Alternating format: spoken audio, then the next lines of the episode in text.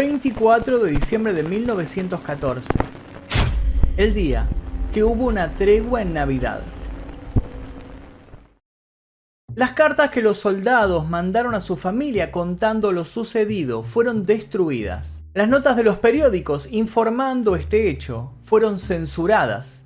Y los negativos de las fotografías que captaron este inusual momento fueron confiscados. Los altos líderes no querían que lo que había sucedido trascendiera.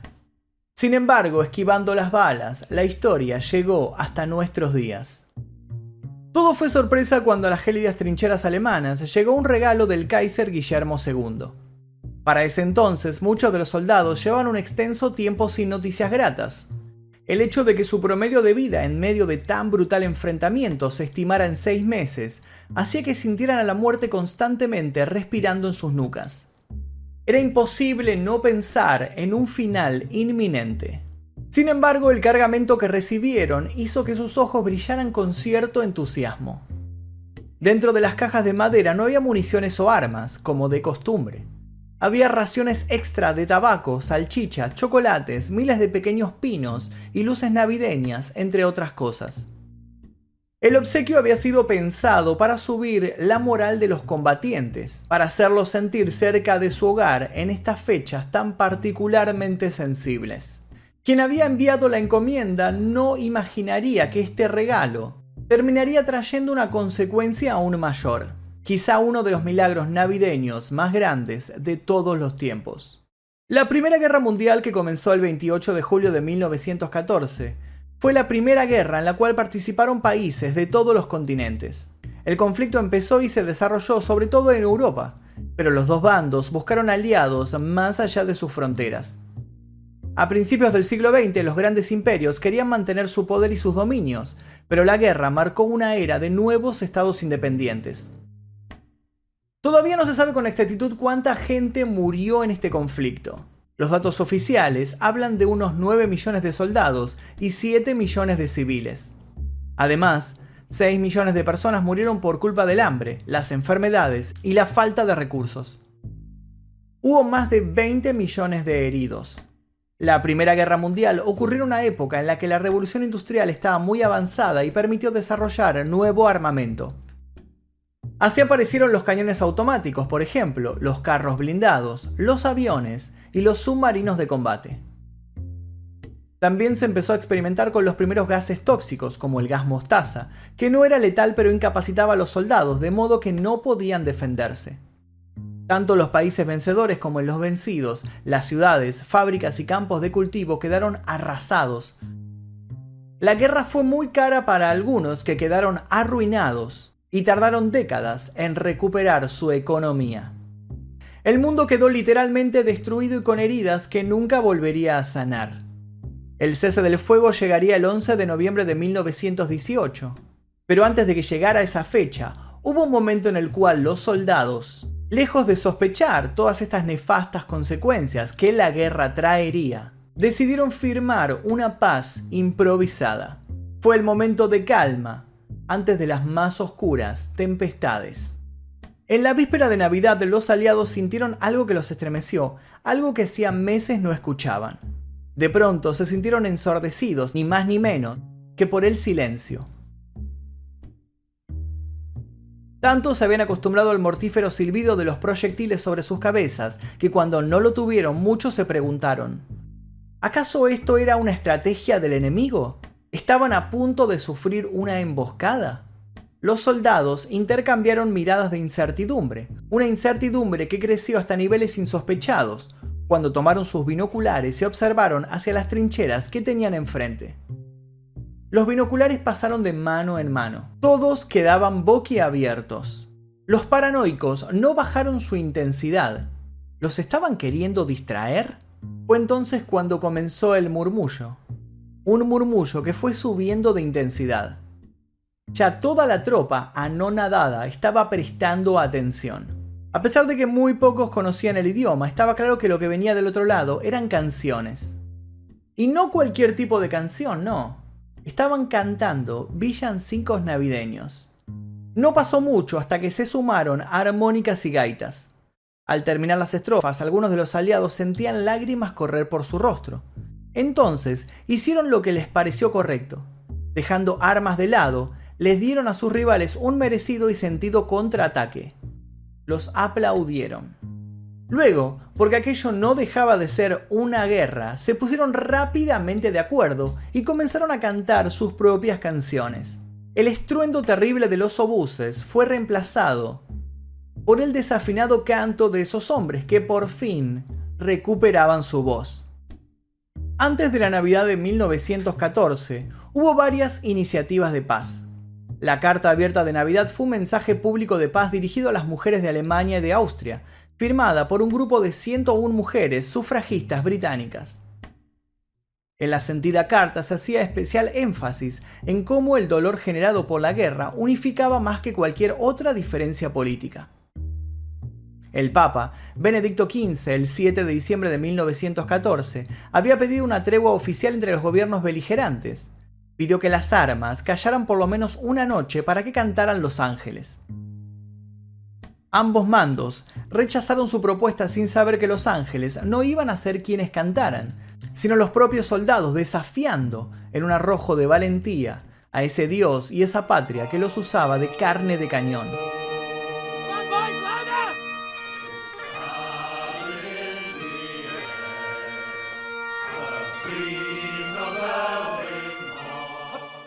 Igual de cierto es que la fraternización entre fuerzas opuestas era una característica habitual en sectores tranquilos del frente occidental. En diferentes puntos ya se había registrado episodios donde soldados cruzaban de un lado al otro de las trincheras para recuperar cuerpos o realizar algún intercambio simbólico. Con el tiempo y con el recrudecimiento de las tensiones políticas, estos momentos se terminarían. Sin embargo, antes de que esto sucediera, la tregua de Navidad marcó un hito. Aproximadamente 100.000 soldados participaron en la pausa informal de aquella noche buena. Los campos donde la acción transcurría estaban desolados, maltratados por las sucesivas explosiones. Eran tierras duras, desprovistas de vegetación, campos que tenían como funesto destino convertirse en improvisados cementerios para contener la matanza que se empezaba a perpetrar en diferentes partes del globo. Esa tierra, comparada tantas veces con el paisaje lunar, había sido bautizada Tierra de Nadie. Animados por las ovaciones con los que se bombardeaban, soldados de ambos bandos fueron abandonando formalidades y estrategias de combate y de a poco se fueron poniendo de pie, vulnerando su posición y exponiéndose a un posible ataque mortal. Para las primeras horas del día 25 las tropas se animaron, con la frente en alto, a dejar su posición y caminar hacia la tierra de nadie.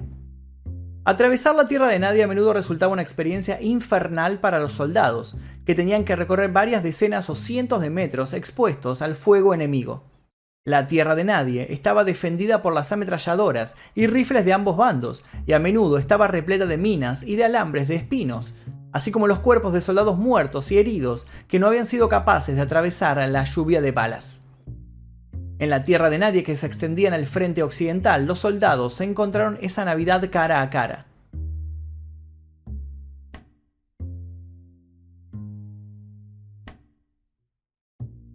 Algunos metieron las manos en los bolsillos, otros cruzaron las miradas nerviosos. De pronto, empezaron los intercambios. Unos sacaron comida, otros souvenirs o postales de sus respectivos países. Al rato el whisky pasó de unas manos a otra, lo mismo que el tabaco. Hubo saludos cordiales, se intercambiaron insignias, mejores tiradores de ambos bandos se saludaron como pidiéndose disculpas. Se dice que un soldado puso de rodillas a otro del ejército enemigo y le cortó el pelo en un gesto de amistad. Dicen que otro increpó a un teniente rival con unas tijeras, sí, le pidió si podía quedarse con un botón de su traje, denotando admiración. En lo que todos se ponen de acuerdo es que en algunas franjas de esa tierra de nadie, esa Navidad de 1914, las contiendas continuaron, pero a modo de partido de fútbol.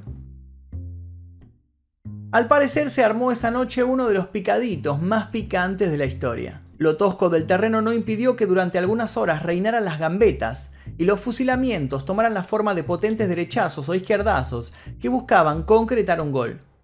Todos transpiraban, reían, se desprendían de los rígidos uniformes para divertirse. Muchos recordaron los jóvenes que eran antes de que el reclutamiento los obligara a perder toda esperanza en el futuro.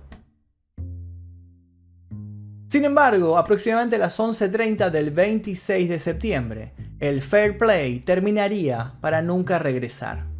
Las treguas no se informaron durante una semana, sin embargo, ignorando una prohibición no oficial de prensa, The New York Times contó el episodio en Estados Unidos el 31 de diciembre. Rápidamente los periódicos británicos le siguieron publicando numerosos relatos de primera mano, tomados de cartas filtradas de los soldados que habían sido enviadas a sus familiares. Para el 8 de enero y a pesar de nuevos intentos por frenar la comunicación, imágenes de soldados de ambos bandos tras una pelota ya habían llegado a la prensa y el Mirror and Sketch las imprimió en su portada. El tono de la información fue muy positivo. La cobertura en Alemania fue más silenciosa, con algunos periódicos criticando fuertemente a quienes habían participado de la tregua. En Francia, los periódicos se vieron obligados a reimprimir un aviso del gobierno, en el que se recordaba a todos los ciudadanos que confraternizar con el enemigo constituía una alta traición. A mediados de enero se publicó una declaración oficial sobre el episodio alegando que estaba restringida al sector británico del frente y equivalía a poco más que un intercambio de canciones que rápidamente habían degenerado en disparos. Quienes estuvieron allí siempre sostuvieron que no fue así. Pasado el tiempo, hay muchos historiadores que siguen tras la pista de nuevas evidencias que reflejen lo sucedido en esa jornada tan especial, esa muestra concreta de la desidia y el sinsentido del accionar bélico, esa evidencia clara y concisa de que algo en el espíritu humano es más íntegro que las órdenes de acabar con vidas ajenas. Poco después de disputarse un par de finales en base a penales, los mismos hombres que se habían saludado con empatía reanudaron el fuego luego de que los oficiales, ofuscados, llegaran a amenazarlos de muerte, a ellos y a sus familias si no lo hacían. Lo que había sido un potrero rápido volvió a convertirse en un tendal de cadáveres. Esta vez, nadie quiso mirar a los muertos. De un modo u otro, todos habían perdido, y la copa la alzaba victoriosa una vez más la ambición de los más inescrupulosos. En 2014 la UEFA, Unión de Federaciones Europeas de Fútbol, conmemoró el 100 aniversario del suceso, instalando una escultura en el lugar de los hechos.